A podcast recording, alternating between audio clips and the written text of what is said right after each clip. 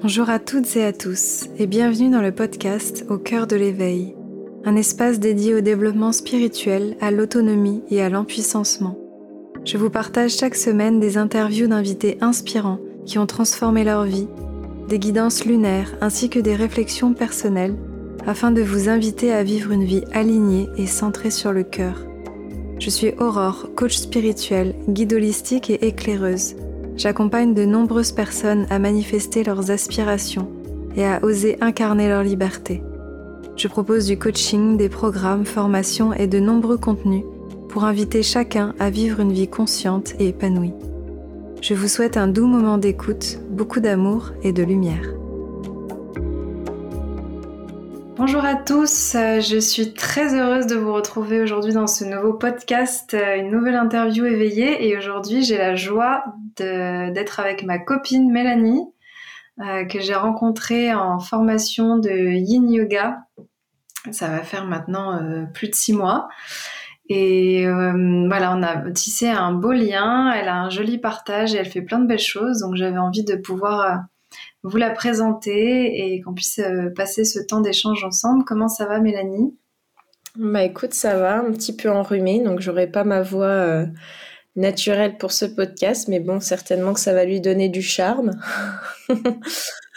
donc euh, voilà, ça va. Je suis très ravie d'être là, très ravie que tu m'aies invitée et, et qu'on puisse partager ce moment d'échange ensemble.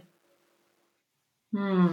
Alors Mélanie, euh, tu fais euh, pas mal de choses, euh, mais à la base tu étais kiné. Est-ce que tu peux peut-être dire en, quelques phrases un petit peu ce que tu fais et, ton parcours? Oui, alors donc j'ai 29 ans, je suis kiné depuis 6 ans et demi.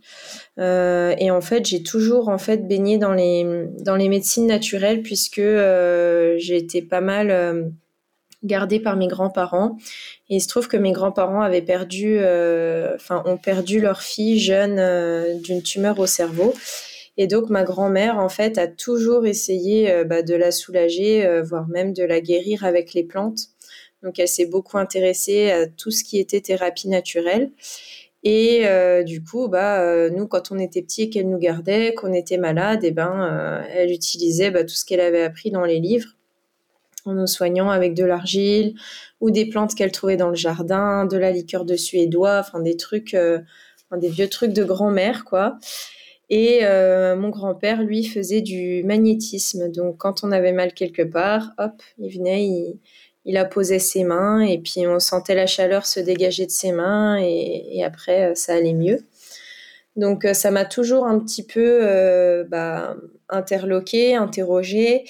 Et euh, ça m'a suivi tout au long de, bah, de mon adolescence, euh, de mes études. Et puis, quand est venu, euh, enfin, j'ai toujours voulu, je, savais depuis toujours que je voulais soigner les gens.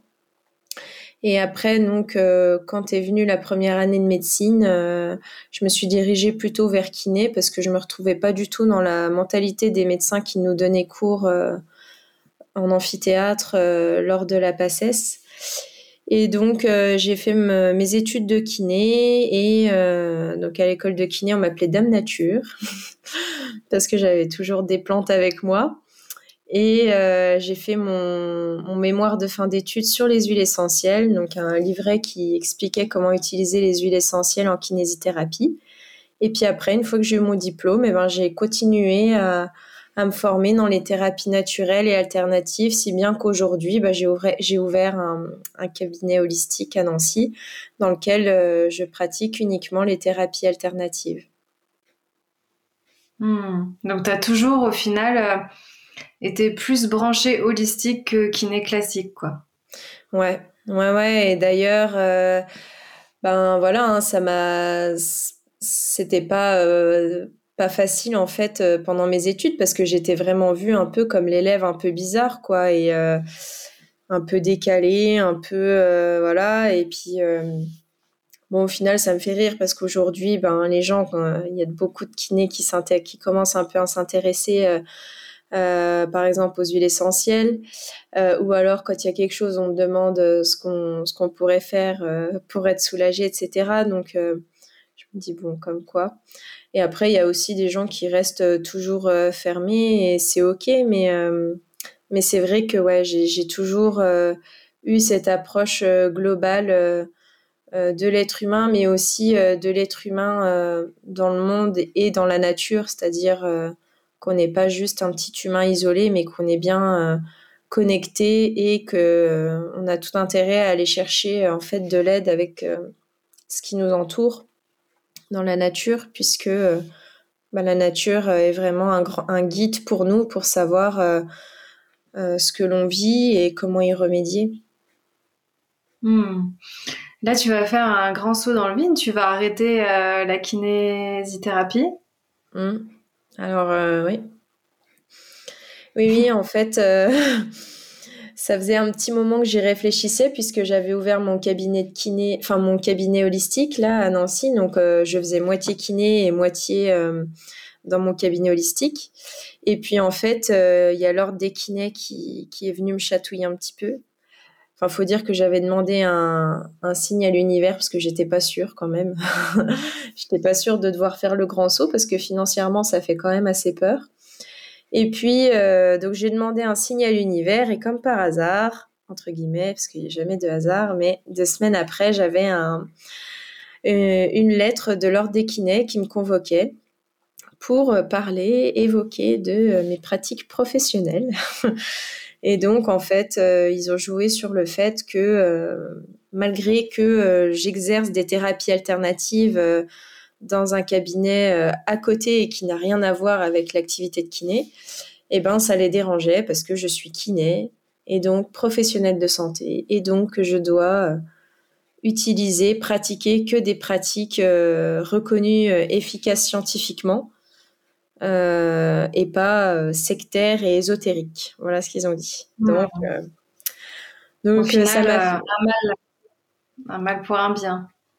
Oui, voilà. Puis ça m'a fait un peu sourire parce que, en fait, plus durant cet entretien-là, plus je les entendais parler et plus je me disais ah ouais, mais en fait, j'ai vraiment rien à faire avec eux, quoi. J'ai rien à faire dans ce monde-là. C'est c'est pas moi. C'est on se ressemble pas, on n'a pas les mêmes valeurs, euh, on n'a pas euh, la même représentation de l'être humain, de la vie, de soigner, et donc euh, bah ouais, c'est très bien, c'est très bien de s'arrêter là aussi, quoi.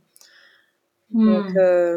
Donc, ouais, pour l'instant, c'est ce qui est prévu, que je fasse le grand saut et, et que et que je fasse mon travail de travailleuse de lumière au service de l'univers. Il y a quelque chose aussi euh, qu'on a en commun dans notre euh, parcours euh, et peut-être ça peut être intéressant qu'on en parle. C'est le lien à l'alimentation qui est aussi très important. je sais que tu en parles beaucoup. Est-ce que tu as envie de, parler un petit peu de ça? Je sais que ça fait aussi partie de ton histoire personnelle. voilà, c'est quelque chose, je sais, qui concerne beaucoup de personnes, notamment euh, des jeunes femmes. Et euh, voilà, ça peut être intéressant peut-être que tu partages aussi ton, parcours par rapport à ça. Ouais. Ouais, ouais, et ben, c'est vrai que j'ai vécu les troubles du comportement alimentaire pendant dix ans. Euh, j'ai d'abord fait de l'anorexie quand je suis entrée au lycée. Donc pour moi, l'entrée au lycée, ça a vraiment été une grosse fracture en fait une fracture parce que euh, déjà euh, je perdais mes repères, je contrôlais, je, contrôlais un peu moins, c'était plus compliqué. Et euh, donc souvent quand il y a des troubles du comportement alimentaire, il y a un petit peu hein, cette, ce besoin de contrôle parce qu'en fait le contrôle va apaiser justement l'anxiété sous-jacente. Et, et donc à l'entrée au lycée, j'ai perdu des amis. Euh, enfin bref, tu sais, les trucs de filles, euh, le groupe qui veut pas être avec une. Moi, je voulais pas laisser tomber euh, l'autre, donc je suis restée avec l'autre. Mais du coup, donc ça, ça a été compliqué. Plus l'entrée au lycée, le changement, tout ça, les la peur de pas réussir, de décrocher, de pas être assez bonne, pas assez bien, pas assez ceci, cela. Donc j'ai fait et puis la, le, fait aussi de pas me trouver assez bien physiquement euh, par rapport euh, aux autres nanas euh, à l'époque. Donc j'ai voulu perdre du poids et, et à l'époque je faisais de l'athlétisme. Donc en fait, bah, ça a été très facile de perdre du poids. Hein. Il m'a juste suffi en fait de diminuer un petit peu ce que je mangeais et puis j'ai commencé par enlever les gâteaux, le chocolat, puis après tu sais comment ça fonctionne, t'enlèves plein de catégories d'aliments, puis tu te retrouves à manger plus que des légumes. Et donc ça a duré six mois. Ensuite, euh, euh, donc mes parents ont un petit peu sonné euh, la sonnette d'alarme. j'ai été prise en charge. Enfin, j'ai été suivie par mon médecin. donc j'ai repris du poids, mais c'était toujours un petit peu, tu sais, dans l'hyper contrôle, c'est-à-dire que tu remanges, mais à côté tu fais plein d'activités physiques, donc du coup t'es pas vraiment guéri en fait. Enfin, et ça, ça a duré bah, jusqu'à l'entrée en médecine. Et puis, euh, quand j'ai fait ma première année de médecine, bah, là, ça a été vraiment euh, le gros lâcher, puisque ben, je pouvais plus faire autant d'activités physiques que je faisais avant pour tout contrôler.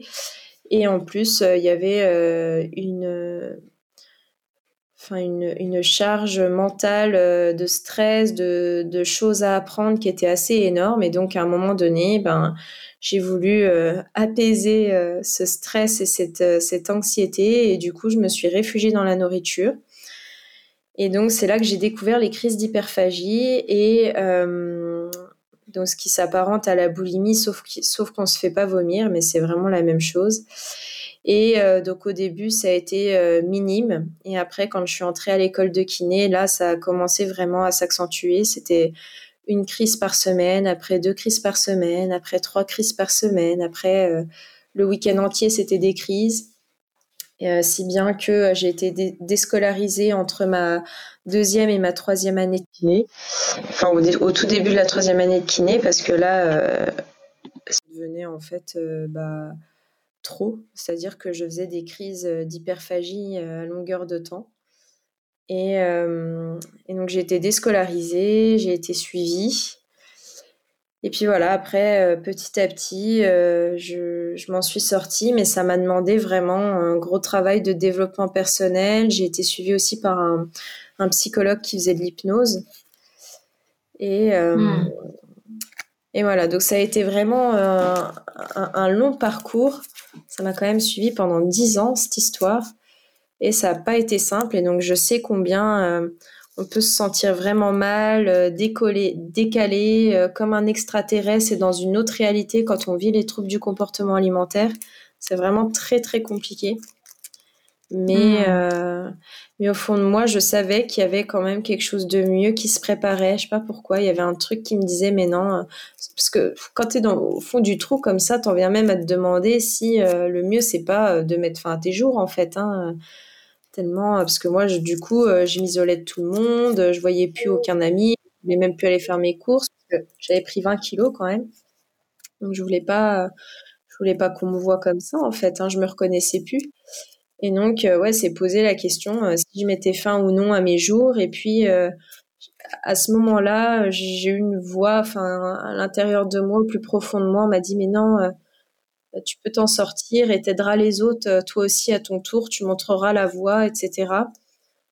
Et donc, je sais pas, j'ai décidé de m'accrocher à cette voie-là, à cette intuition euh, profonde qui me disait que, que ça n'arrivait pas pour rien et, qu'il y aurait une raison. Et puis finalement, bah, quelques années plus tard, me voilà là à, en parler avec toi. Donc, comme quoi, hmm. effectivement, ouais, et puis, ce qui est, ce qui est inspirant, c'est que aujourd'hui, euh, voilà, tu es, sorti de, de, tout ça, tu accompagnes les gens euh, qui éventuellement ont les mêmes problématiques. Et hum, enfin, moi, je te connais euh, maintenant, je t'ai pas connue avant, et je sais que tu es une jeune femme hyper pétillante, qui se sent bien dans sa peau, qui fait plein de sport, qui fait du yoga.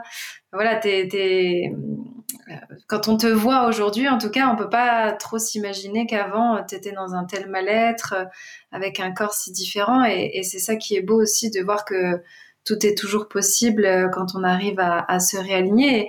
justement, euh, je sais que ça peut intéresser. Alors, c'est tout un parcours, comme tu dis, mais justement, les, des jeunes femmes qui sont peut-être dans cette situation-là, et qui pourraient te dire bah, comment je fais pour m'en sortir, par où il faut commencer, qu'est-ce que tu auras envie de, leur partager?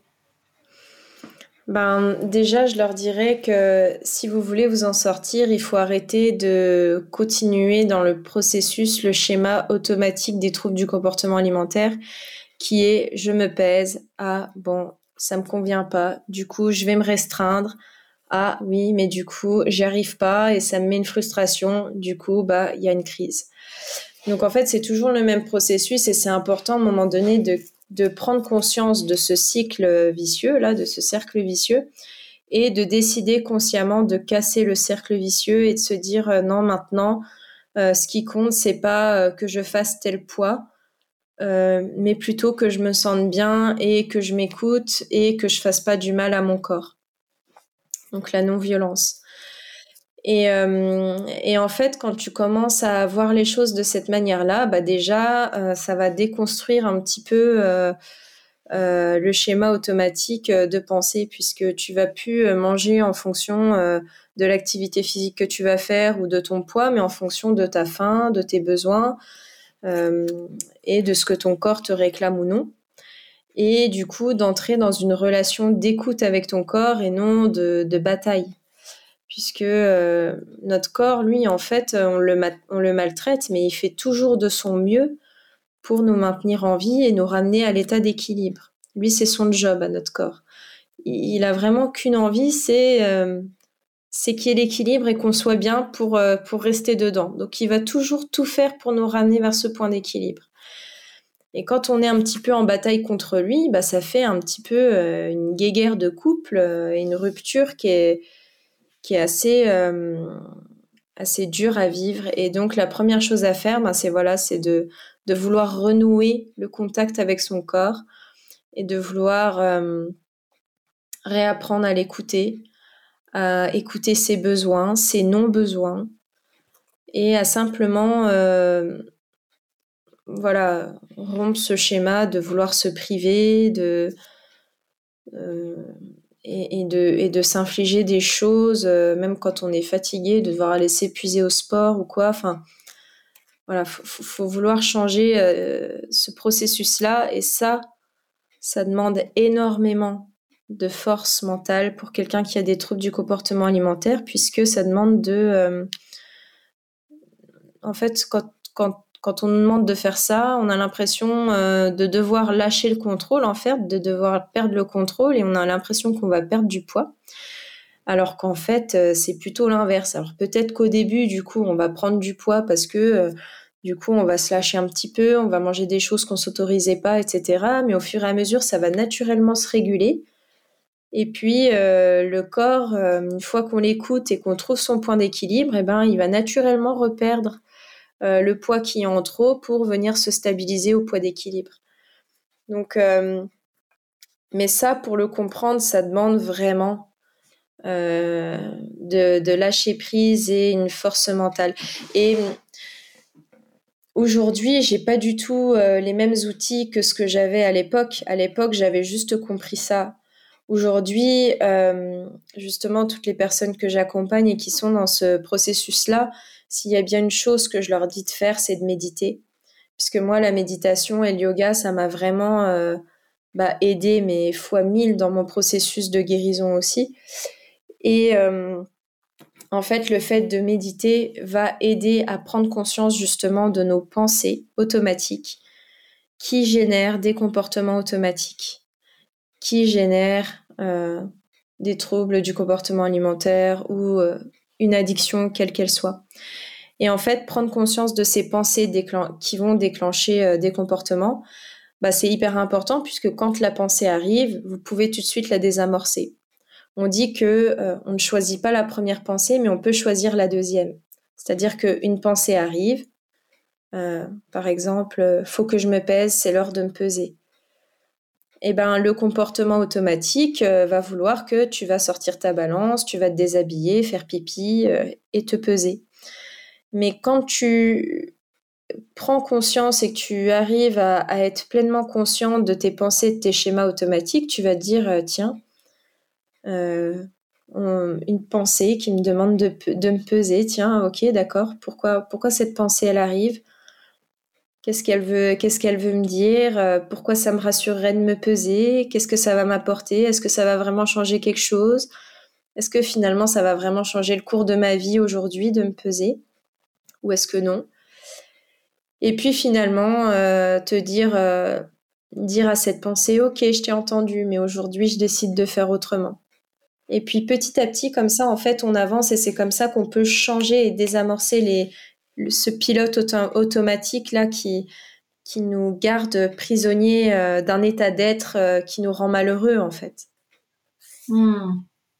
Ouais, c'est vraiment remettre de la conscience dans tout ce qu'on choisit de faire, de penser. Et hmm, effectivement, comme tu disais, ça peut demander du temps et c'est pas toujours les premiers automatismes qu'on va avoir, mais qu'avec de l'engagement et de la conscience, on a la capacité de, transformer des réflexes moi, je sais que ça a été un petit peu pareil aussi. Hein, au début, euh, je me suis un peu lâché la grappe. et puis après, euh, petit à petit, avec des, avec des, nouveaux outils, des techniques, comme tu dis, la méditation, je pense qu'on a été un peu similaire aussi sur ce parcours-là où la, tout l'aspect spirituel du développement euh, personnel, euh, etc. Ça nous a aussi beaucoup porté. Et est-ce qu'il n'y a pas aussi une dimension de soutien qui est importante dans, dans ce cheminement, de soutien euh, avec l'extérieur, de soutien parfois par d'autres choses dont on peut avoir besoin? Tu veux dire le soutien familial et amical? Ouais, ça peut être du soutien professionnel, du soutien de l'entourage, ou même d'accepter d'être soutenu aussi euh, bah, par des outils, par, euh, par différentes choses. Eh ben moi en fait si tu veux le soutien euh, je l'ai beaucoup trouvé. Alors c'est tu vois la période là où j'étais vraiment au fond du trou j'étais en grande dépression j'ai pris 20 kilos où j'ai été déscolarisée etc c'est clair que ma famille et mes amis proches ont été d'un soutien mais vraiment immense mais ça a été aussi une grosse souffrance pour eux. Et, euh, tu vois, aujourd'hui, si je devais écrire un livre sur les troubles du comportement alimentaire, je pense qu'il y aurait euh, une grosse partie pour euh, l'entourage, parce que souvent l'entourage ne sait pas comment faire et se sent vraiment démuni par rapport à ça. mais c'est sûr que, alors, je dirais qu'en fait, l'entourage peut être un soutien comme il peut être une pression dans le sens où euh, si on a les troubles du comportement alimentaire, c'est parce qu'on se met un petit peu déjà cette pression de devoir être, de devoir plaire, de devoir être parfaite, de devoir être comme ci, cela, etc. Et c'est une pression euh, en plus pour nous de voir qu'on fait souffrir notre entourage en ayant euh, ce problème-là, mais qu'on n'arrive pas nous-mêmes à comprendre. Et en fait, on, moi, je me souviens, je le disais à mes parents, je disais mais j'ai envie d'arrêter, j'ai envie de euh, moi aussi, j'ai envie de guérir, mais j'y arrive pas, je sais pas comment. Mais c'est juste qu'en fait, on est paumé, on n'est pas aligné, on, est complètement paumé, en fait. Et du coup, euh, bah, c'est ça qui nous soulage sur le moment même, en fait. Hein. C'est comme, enfin, c'est une drogue euh, dans les moments-là, quand on vit l'hyperphagie à ce point-là. C'est une drogue au même titre que la cigarette, l'alcool, enfin, toute autre drogue. Donc, euh, donc c'est très compliqué. Euh, après, le soutien par contre que j'ai trouvé, c'est euh, au niveau des thérapeutes justement holistiques. C'est-à-dire que à l'époque, j'ai rencontré une naturopathe qui faisait des massages shiatsu, Jaël, qui est devenue une, une très bonne amie aujourd'hui. Et en fait, j'allais la voir et j'ai toujours dit, les gens qui m'ont aidé, c'est des gens qui sont passés par là aussi. Et elle était passée par là. Et donc, euh, elle m'a accompagnée, elle me faisait des, des massages euh, shiatsu. Ça m'avait fait énormément de bien.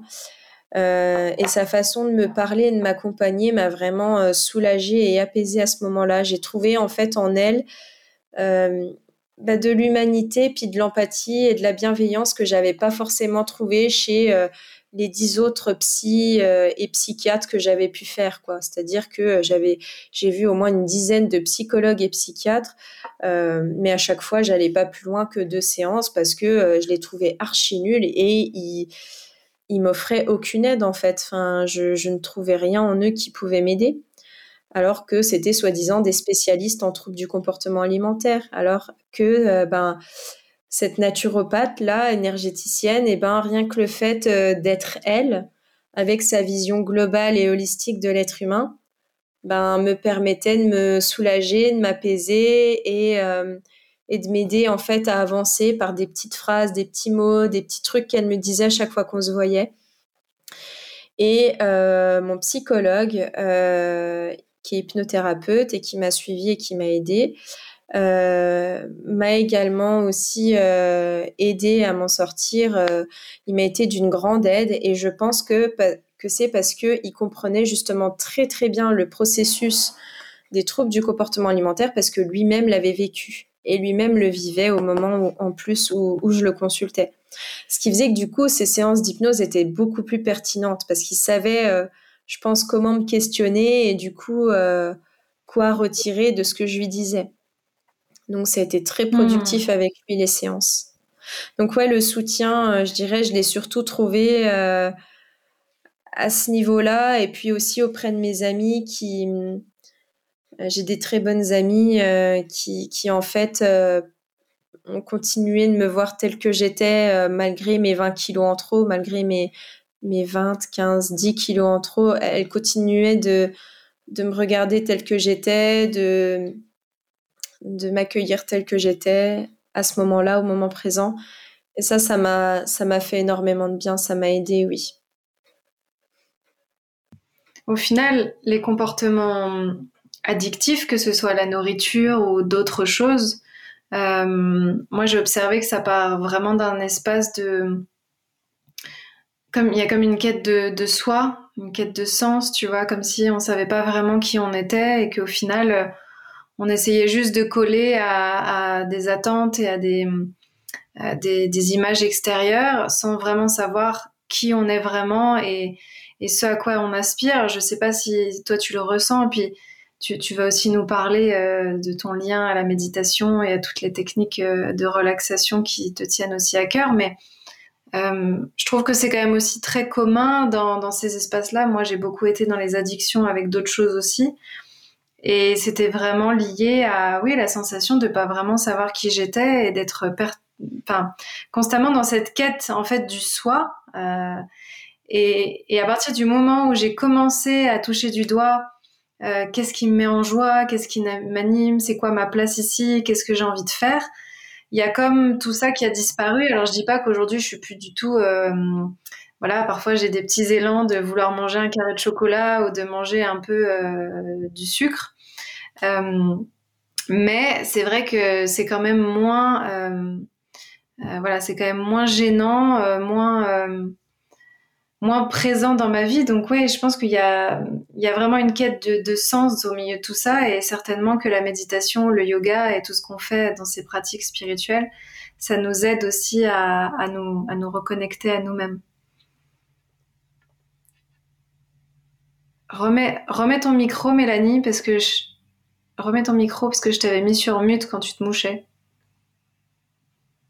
T'as as une option. Ouais, ça y est, merci. Euh, oui, tout à fait. En fait, euh, moi, c'est ce que je disais. D'ailleurs, j'avais animé en fait des, des, ateliers justement pour les troubles du comportement alimentaire euh, quand j'étais à Vincennes. Et, et, une des premières choses que je leur avais dit, c'était de prendre conscience que quand on a des troubles du comportement alimentaire, en fait, c'est qu'on n'est tout simplement pas aligné. Euh, il y a une partie de nous qui fait des choses et qui essaye de se chercher un petit peu. Donc, on va faire plein de choses pour essayer euh, de correspondre euh, à quelque chose, on va voir quelque chose qui nous inspire, puis direct, on va se dire, bah tiens, c'est ça qu'il faut que je fasse. Donc, on a tendance un petit peu à s'éparpiller, à faire plein de choses. Et puis aussi, à vouloir être parfait dans tous les domaines, à vouloir être bon, à vouloir coller à quelque chose qui, bah, finalement, ne nous correspond pas. Et moi, c'était le cas, puisqu'en fait, si tu veux, euh, déjà, je suis née dans une famille où, ben, comme je t'ai dit, les parents de mon, de mon père euh, ont perdu leur petite fille quand elle avait euh, 7 ans. Euh, donc ma grand-mère euh, a perdu sa fille et a, vécu vraiment avec cette douleur horrible toute sa vie d'avoir perdu sa fille. Et euh, ça s'est forcément automatiquement reconduit sur toute la famille. Et mon donc le frère à mon père a eu deux garçons et moi je suis la première fille de la famille en fait à être arrivée. Donc été attendue euh, tu vois, comme euh, genre je sais pas quoi. Enfin, genre ma mère me raconte que euh, enfin me racontait que quand elle était enceinte de moi, mon grand-père, euh, il était vraiment petit soin quoi. C'était petit croissant par-ci, petit gâteau par-là, repose-toi, fais ce. Donc j'étais vraiment très attendue et il y avait beaucoup d'espoir aussi qui était posé en moi. Mon père me voyait médecin depuis toujours. C'est-à-dire que depuis toute petite, c'était bah, tu seras médecin comme ça plus tard tu soigneras ton père. Et alors, c'est une, une, croyance qu'il a, euh, qu'il a vraiment plantée dans la matière, mais très fort, puisque aujourd'hui, mon père est malade, il a un cancer.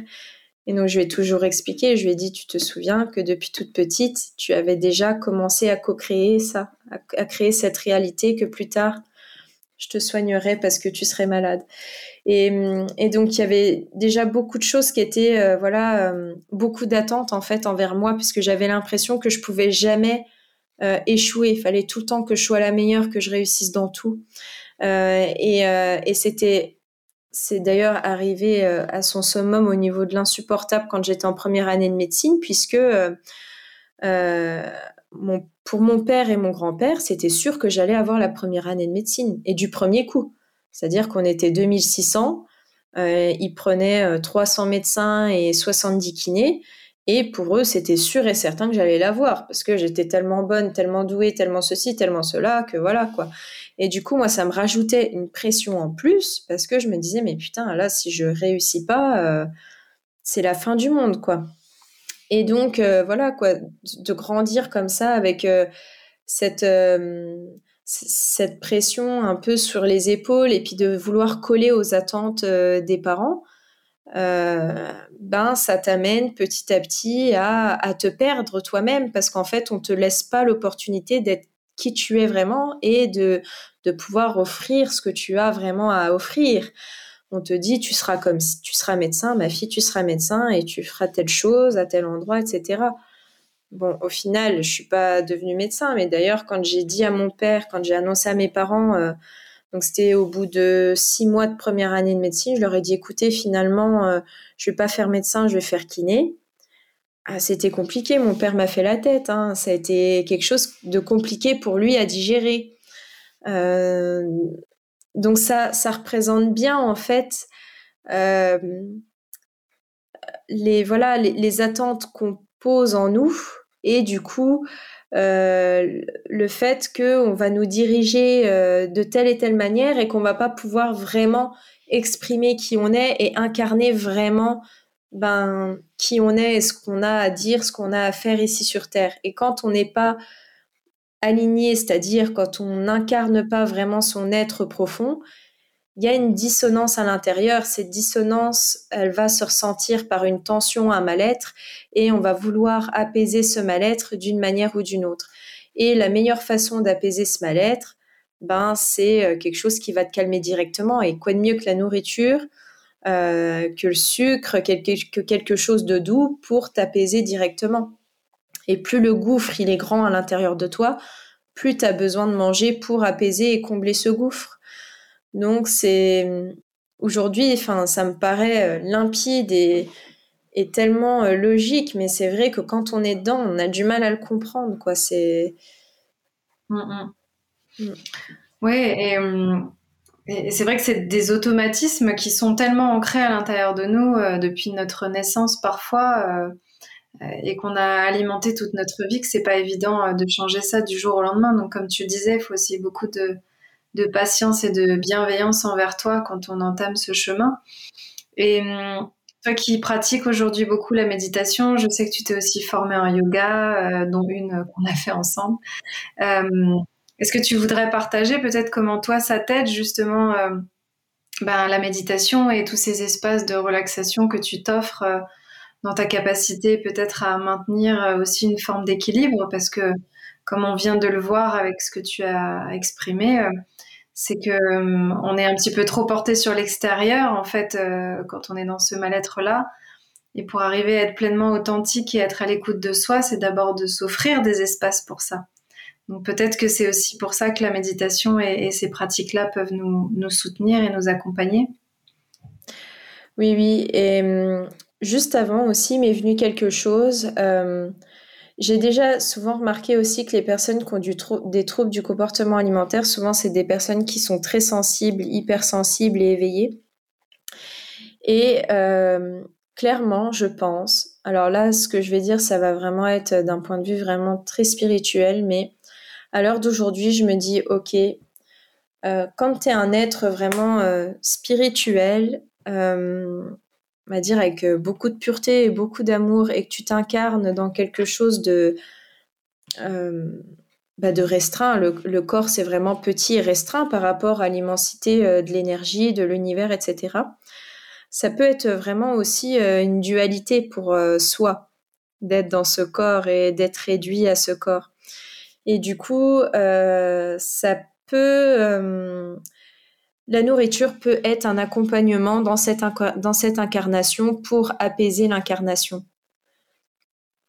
En fait, ça, et je pense aussi que c'est pour ça qu'il faut un petit peu le dédramatiser et et juste se dire euh, bah ok euh, l'incarnation euh, chacun le vit à sa manière et c'est pas forcément toujours évident d'être dans la matière d'être ancré d'être dans quelque chose de dur dans un monde où en plus il se passe des choses voilà énergétiquement où c'est dur et où on n'a pas tous hein, le même le même éveil et la même sensibilité. Donc, je veux dire, des fois, quand tu rencontres des gens qui, qui vont être un petit peu durs et abrupts, voilà, ça te renvoie d'autant plus en pleine face euh, le décalage qu'il y a et, euh, et la nourriture peut voilà être un support euh, dans cette incarnation physique pour s'apaiser.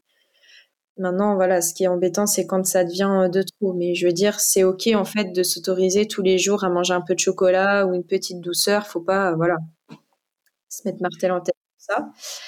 Maintenant, le yoga et la méditation, en fait, ça ça m'aide à, à, me connecter à, à, mon espace de paix intérieure, à me connecter à ma super conscience, à me connecter à qui je suis vraiment et à, du coup à mieux incarner qui je suis vraiment. En fait, euh, j'aime dire que la méditation crée de l'espace pour mieux accueillir la super conscience et ainsi mieux incarner sa super conscience. Euh, quand tu laisses de l'espace à ta super conscience, elle peut mieux venir se glisser en toi et vibrer dans tes cellules. Et du coup, tu peux mieux euh, prendre des décisions, faire des choses qui vont être alignées avec ta super conscience. Et quand tu es aligné avec ta super conscience, tu fais des choses qui te correspondent, qui sont vraiment euh, alignées à toi. Et du coup, tu es joie, tu es bonheur. Et du coup, quand tu es joie, tu es bonheur, que tu es aligné, t'as pas de raison d'aller compenser à droite à gauche, en fait. Et hum, la méditation, le yoga, de par cette connexion au souffle, euh, nous aide justement à nous ramener à l'intérieur de nous et à nous ramener à cette connexion avec nous, à arrêter en fait de nous éparpiller euh, sur toutes les choses qui peuvent attirer notre attention. Euh, la télé, les médias, les réseaux sociaux, l'extérieur, l'environnement, le fait que ça bouge beaucoup, les sons, enfin bref, tout ce qui fait qui peut attirer notre attention à chaque seconde et du coup nous éloigner de nous-mêmes. Eh ben, le yoga, la méditation nous aide à nous ramener vers nous-mêmes, à l'intérieur de nous-mêmes et à garder cette connexion avec qui on est vraiment, avec cette, cette partie la plus subtile de nous-mêmes qu'il est dur de capter parce qu'on est de la matière, on est incarné dans de la matière. Donc c'est dur pour nous de, de garder cette connexion avec le subtil. Mais la méditation et le yoga nous ramènent à chaque fois, autant que possible, à revenir connecter et à refaire cette fusion matière et subtile, matière, énergie. Mon corps, mon âme, mon corps, ma super conscience, fusion, union. Et c'est en ça que le yoga et la méditation m'aident. Et euh, quand je vois les bénéfices que ça a eu sur moi, je me dis, mais en fait, si tout le monde le faisait, on aurait un monde qui serait mais vraiment différent. Parce que quand tu es bien avec toi-même, bah, tu es bien avec les autres. Les relations, elles sont plus basées sur la peur, elles sont basées sur l'amour, elles sont plus basées sur la jalousie, elles sont basées sur la bienveillance, elles sont plus basées sur euh, euh, l'individualisme, elles sont basées sur le partage, l'empathie. Et du coup, ça fait un monde qui serait complètement différent. Et c'est pour ça aujourd'hui que, que j'ai vraiment envie de diffuser euh, la pleine conscience, la méditation, le yoga, parce que Je suis vraiment persuadée que ça peut déjà aider les gens à aller mieux. Et puis quand on va mieux, bah, on est mieux dans ses relations et, du coup ça fait que euh, bah, de faire monter en fait en puissance les, vibrations quoi. Hmm. Oui, ça devient un cercle, un cercle vertueux plutôt qu'un cercle vicieux justement, euh, comme on parlait plutôt au début, euh, avec tous les enfermements dans lesquels on peut être. Ouais, c'est génial. En tout cas, merci beaucoup euh, d'avoir partagé tout ce parcours et, ta vision sur tout ça. Euh, justement, si les personnes ont envie de s'initier ou d'aller plus loin dans leur pratique euh, de méditation, est-ce que tu, as envie de parler un petit peu de ce que tu proposes si jamais on veut être en lien avec toi? Mm-hmm. Alors, bon, déjà, je donne des consultations donc à mon cabinet holistique à Nancy et aussi euh, en ligne, en visio, donc des accompagnements en naturopathie en gestion du stress et des émotions. Et euh, j'ai aussi euh, réalisé un coffret d'initiation à la méditation de pleine conscience, donc qui est vraiment un petit coffret pour découvrir et redécouvrir la méditation. Et donc, il contient 15 vidéos d'explication, 9, 9 méditations qui vont de 3 minutes à 20 minutes et le but, voilà, c'est vraiment de, euh, redécouvrir ce que c'est, de, s'initier en toute simplicité. Donc le coffret s'appelle Méditer en toute simplicité. Et euh, là, je suis en train de travailler donc sur la suite. Et la suite, donc, ça sera un beau programme de huit semaines euh, de gestion du stress par la pleine conscience. Donc, avec la méditation et le yoga, apprendre à, mieux comprendre ce qu'est le stress, ce qu'est l'anxiété et à, à le gérer en fait, à l'accueillir, à hmm. le gérer. Magnifique. Et si on, te, si on veut te retrouver euh, sur les plateformes digitales et, et, ton site, est-ce que tu peux juste euh, peut-être redonner ton site et sur les réseaux sociaux, comment on peut te retrouver aussi? Sachez que Mélanie fait des petites vidéos rigolotes euh, régulièrement et que vous pourrez bien vous marrer en, en la suivant sur Instagram. T'es pas mal non plus, hein? m'améliore, je m'améliore. Euh, ouais, alors mon site internet c'est mélaniefray.fr. Euh, sur Instagram, vous pouvez me retrouver sous Mélanie-du-bas BLFI. Et euh, sur YouTube, je vais reprendre du service aussi. Donc ma chaîne YouTube, c'est Mélanie Fray, tout simplement. Donc Fray, c'est F-R-E-Y. Et, et voilà. Voilà, voilà. Magnifique. Merci en tout cas Mélanie pour, euh, pour ce beau partage. J'espère que ça aura pu inspirer et éclairer en tout cas toutes les personnes qui peuvent entrer en résonance avec, euh, avec tout, ce dont on a parlé. Mm. Et euh, je te souhaite plein de belles choses pour la suite. C'était c'était très chouette de pouvoir échanger avec toi. Et merci à tout le monde de, nous avoir écoutés. Merci, merci de m'avoir offert bah, cet espace justement pour euh, parler et diffuser tout ça. Et euh, bah, on se dit à bientôt pour euh, plein de nouvelles choses inspirantes et éveillantes. Merci, à bientôt tout le monde.